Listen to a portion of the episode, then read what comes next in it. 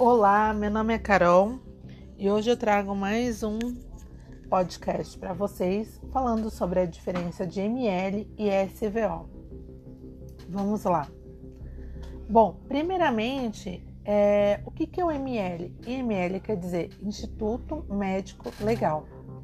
Ele está subordinado à Superintendência da Polícia Técnica Científica, tá? E ele foi criado com o Instituto de fornecer bases técnicas em medicina legal para o julgamento de causas criminais. Tudo bem? Então, o ML realiza perícias especializadas? Sim, tá? Estruturado por núcleos de perícia na Grande São Paulo e no interior, tá? Através desses núcleos que é realizada é, a, as, a, as perícias, né? E aí, além desse núcleo de perícias, com, existem outros núcleos especializados como a clínica médica, a tanatologia forense, a radiologia, a odontologia legal. E conta ainda com núcleos responsáveis por exames e análises e pesquisas como anatomia patológica, toxicológica forense e antropologia. Todos os núcleos de perícias especializadas estão sediadas na capital juntamente ao ML. Existem três condições clássicas previstas em lei para necrópsia no ML, tá? Morte violenta, que é por acidente de trânsito, trabalho, homicídio, suicídio, enfim. Morte suspeita ou morte natural. É, e ainda mais pessoa, também quando a pessoa não está identificada, também né, entra nesse morte natural. Morte por falta de assistência médica ou por causas naturais desconhecidas. Os corpos são, são encaminhados para o Serviço de, eh, de Verificação de Óbitos, SVO, tá? que são sempre subordinados à administração municipal. Então, o que vem a ser o serviço de SVO? Tá? Constituem exames os corpos de pessoas que morrem sem assistência médica ou por causas naturais desconhecidas, excluídas aquelas que as vítimas é, foram vítimas de violência. Na capital, esse serviço é prestado pela Prefeitura junto à Universidade de São Paulo, pela USP. Na Grande São Paulo e no interior, é executada por vários médicos contratados pelas respectivas prefeituras. E por que a liberação do corpo pela ML é, é demorada? O corpo só é encaminhado para exame necroscópico. Er erroneamente, né, todos falam autópsia, mas na verdade esse, esse exame chama-se necrópsia, tá? Quando a vítima é de, é de morte violenta, por isso é, é submetido por uma série de exames, tá? Visando determinar com máxima e precisa exatidão as circunstâncias que se deu à morte. Tudo bem? E quem pode solicitar a liberação de um corpo do ML? O processo de liberação desse corpo no ML deve ser acompanhado sempre de por um parente de primeiro grau, pai, mãe ou filho ou cônjuge. Na impossibilidade, um parente pode ser um parente de segundo grau, como um primo, um tio, uma tia, enquanto um amigo da família também pode liberar o corpo desde que tenha uma autorização da família, tá? Ou de um parente de primeiro grau ou de segundo grau.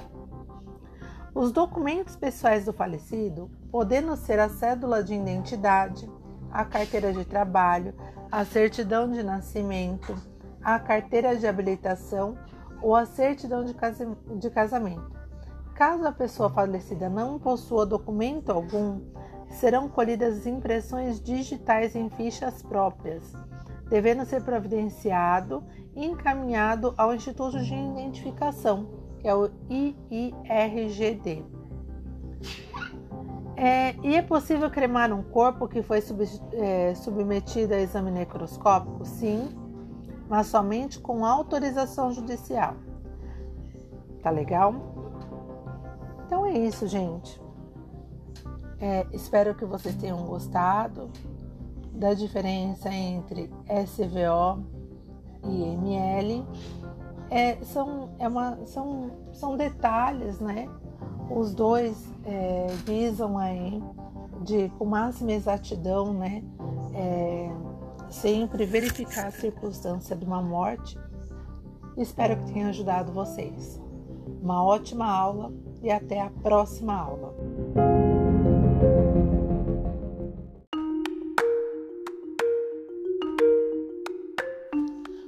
Olá, tudo bom? Meu nome é Carol e hoje nós vamos falar sobre a certidão de óbito, né? A diferença entre certidão de óbito e atestado de óbito. Vamos lá. O falecimento de uma pessoa envolve trâmites e questões jurídicas e papéis excessivos, tá? É, a documentação específica da situação serve para dar andamento aos processos burocráticos que virão posteriormente, tá? Até mesmo como uma simples, é, como uma simples realização de um sepultamento. É, tanto, é, são documentos necessários, né? Para dar, na verdade, o start até um sepultamento, uma cremação. E o atestado de óbito e a certidão de óbito fazem, todo, fazem parte de todo esse registros, né? Que devem ser emitidos, né? A certidão e o atestado de óbito, eles não são a mesma coisa, tá? Muito, há muita confusão, né, entre esses dois documentos, tá?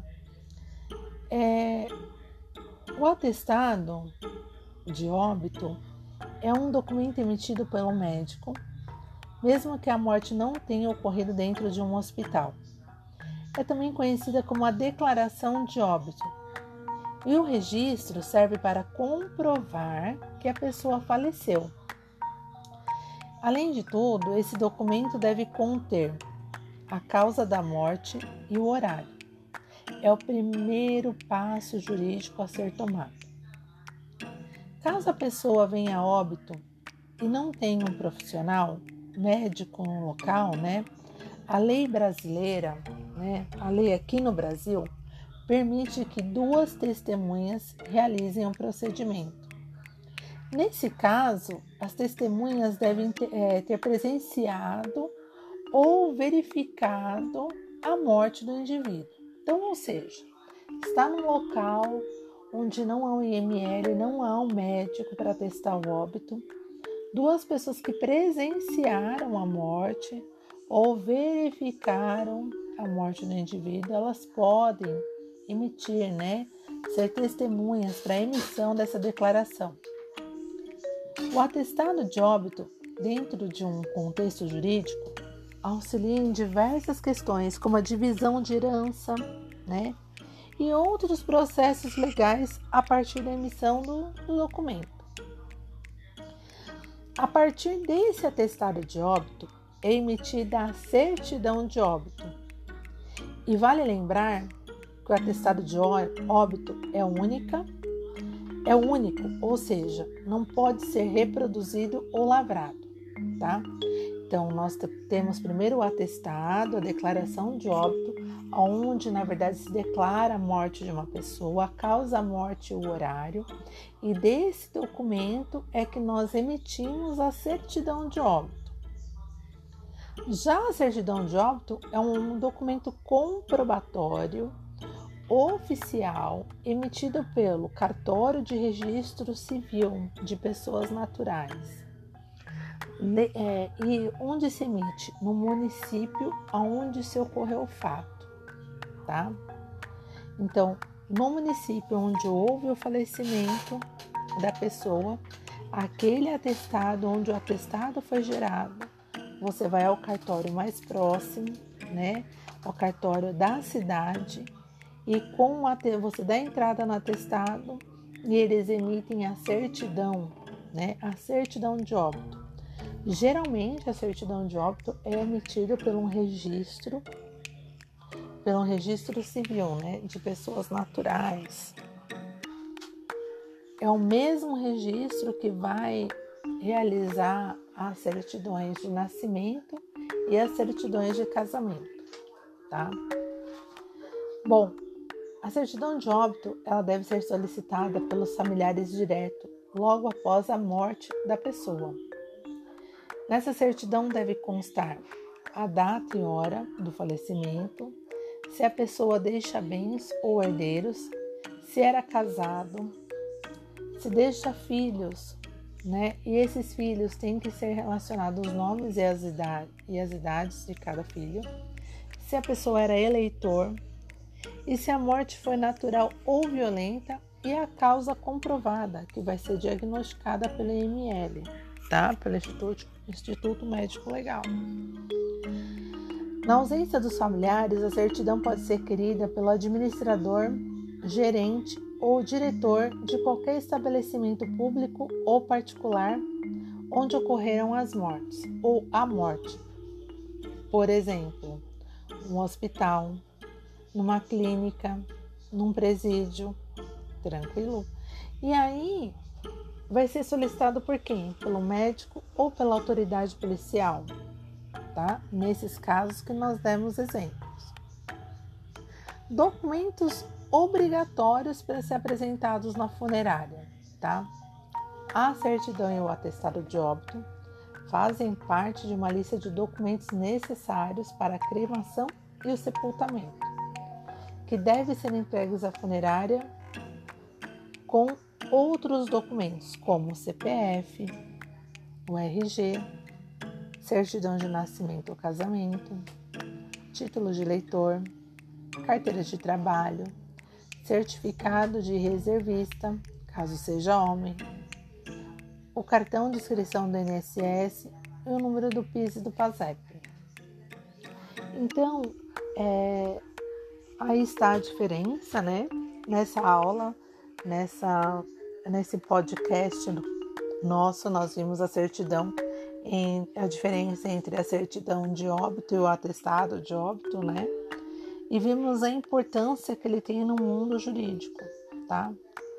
Ele serve não somente para um sepultamento, mas ele serve para outros atos que vêm decorrer de novo, vêm decorrer após aquela morte, até uma divisão de herança. Então é um documento super importante. É, espero que tenha contribuído esse podcast com a aula de vocês hoje. É, então, uma ótima aula e até a próxima aula.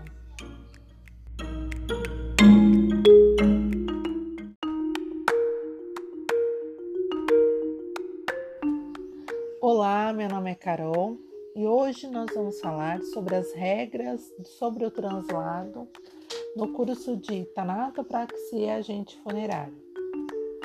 Se um familiar precisar utilizar o processo de translado de corpos, ou um ente ou um amigo do falecido, de uma cidade para outra, ou de um estado, ou de um país, ou mesmo se necessitar mudar de um, o corpo de um jazigo para o outro, prepare sua paciência pois esse processo para efetivação do translado tem um grande processo.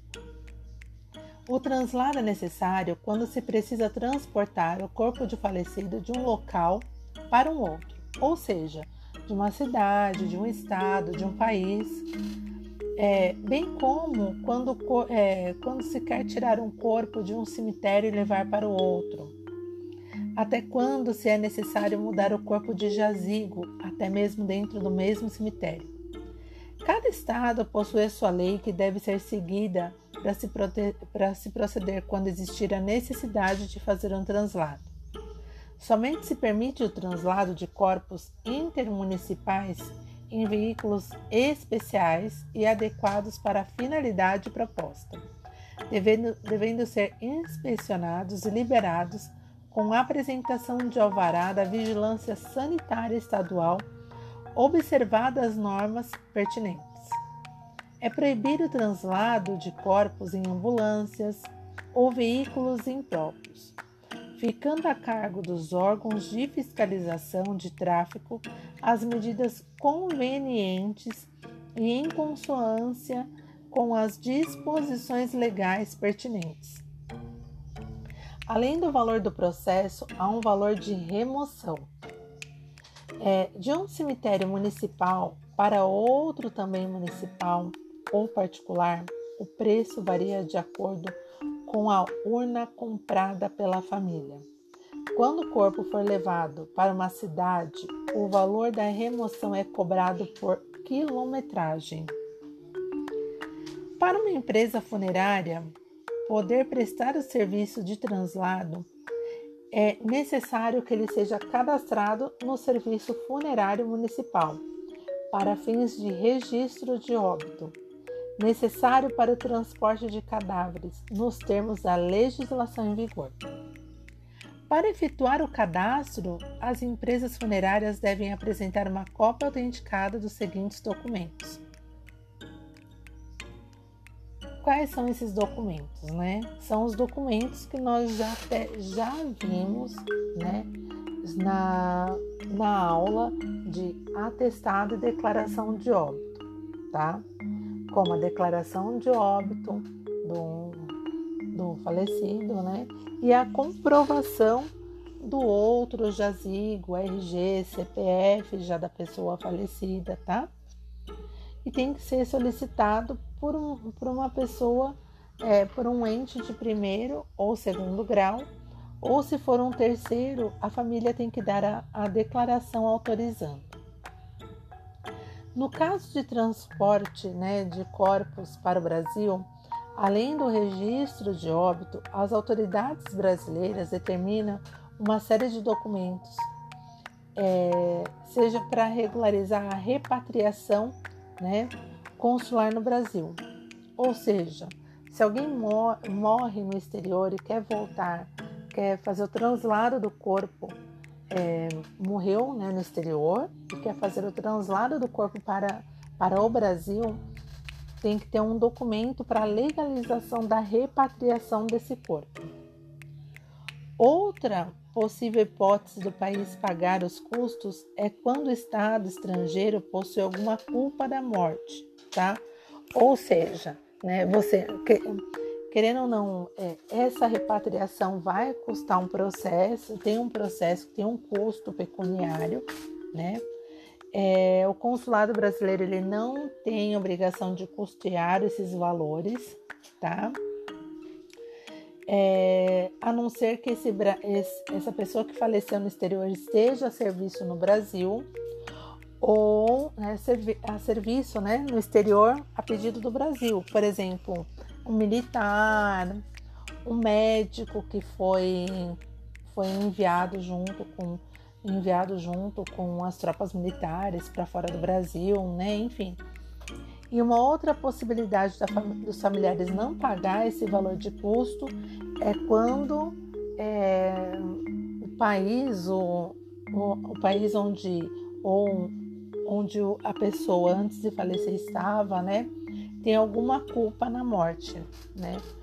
Por exemplo, é, uma pessoa está dentro de um trem né, na China e há uma culpa, querendo ou não, daquele, daquela, daquela província, daquele município, da, daquele país, né?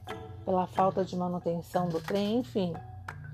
E aí o, o, aquela localidade no exterior ela é responsabilizada e aí não há custeio desse translado, tá?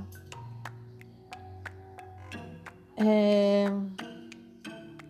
Por exemplo, tem aqui um exemplo que nós temos no e-book também. Ó. Um jovem brasileiro foi morto quando estava na entrada de um metrô na estação de Stockwell, na zona sul de Londres.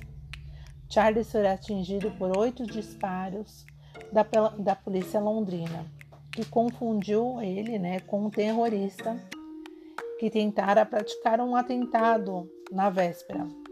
A pedido do governo brasileiro, a Inglaterra teve que pagar não somente as despesas com o corpo, mas a passagem para que a família de Jean acompanhasse o enterro.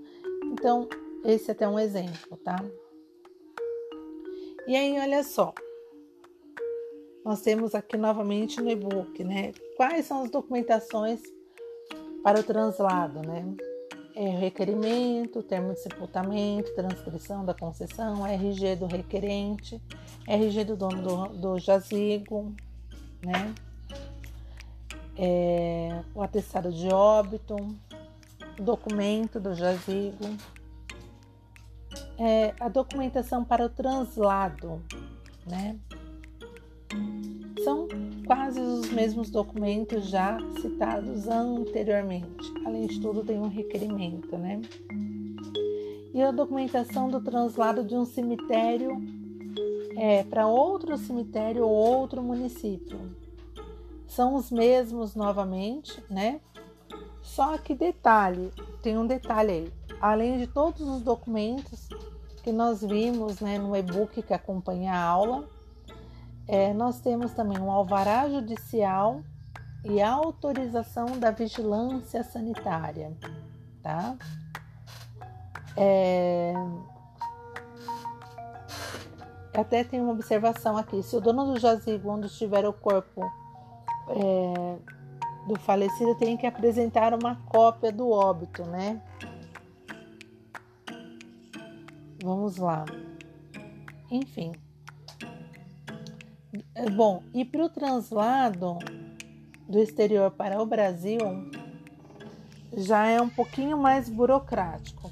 Precisa da licença oficial da disposição, da remoção do transporte, três vias do registro de óbito, um certificado de embalsamento devidamente legalizado e certificado pela Counter Clerk ou pela Secretaria do Estado, atestado sanitário de doença não contagiosa emitido pelas autoridades locais competentes devidamente legalizado, tá? Enfim. Então é um processo. A questão do translado é um processo é, que tem um custo alto, independente se for uma transferência de jazigo no mesmo cemitério, mesmo que seja uma, um translado entre municípios vizinhos, e vai ser um processo muito mais é, custoso, né, um valor muito maior, se o corpo vir de fora do Brasil, do exterior, para dentro do Brasil, tá? Espero que tenha ajudado bastante vocês. Mais essa aula sobre regras de translado de corpo, tá? Tenha uma ótima aula e até a próxima aula.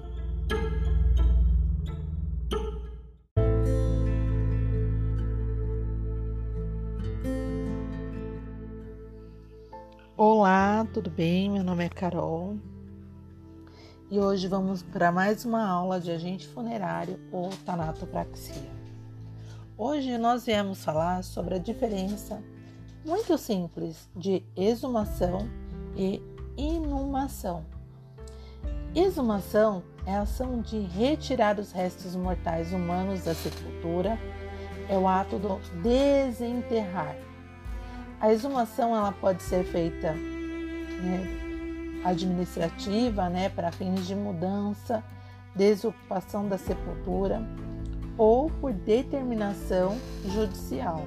Ou seja, na questão administrativa, é como nós vimos o translado, quando a pessoa comprova, né, alteração de mudança de jazigo, mudança de município, e ou de questão judicial, por uma determinação judicial é, para fazer uma perícia, talvez, ou é desenterrado, né, a pessoa falecida. E o ato de inumação é o ato de sepultar, já é o contrário, é um enterramento. Então, esse foi mais um detalhezinho de diferença de, uma, de palavras que podem até confundir o dia a dia do agente funerário entre exumação e inumação. Tenha uma ótima aula e até a próxima aula.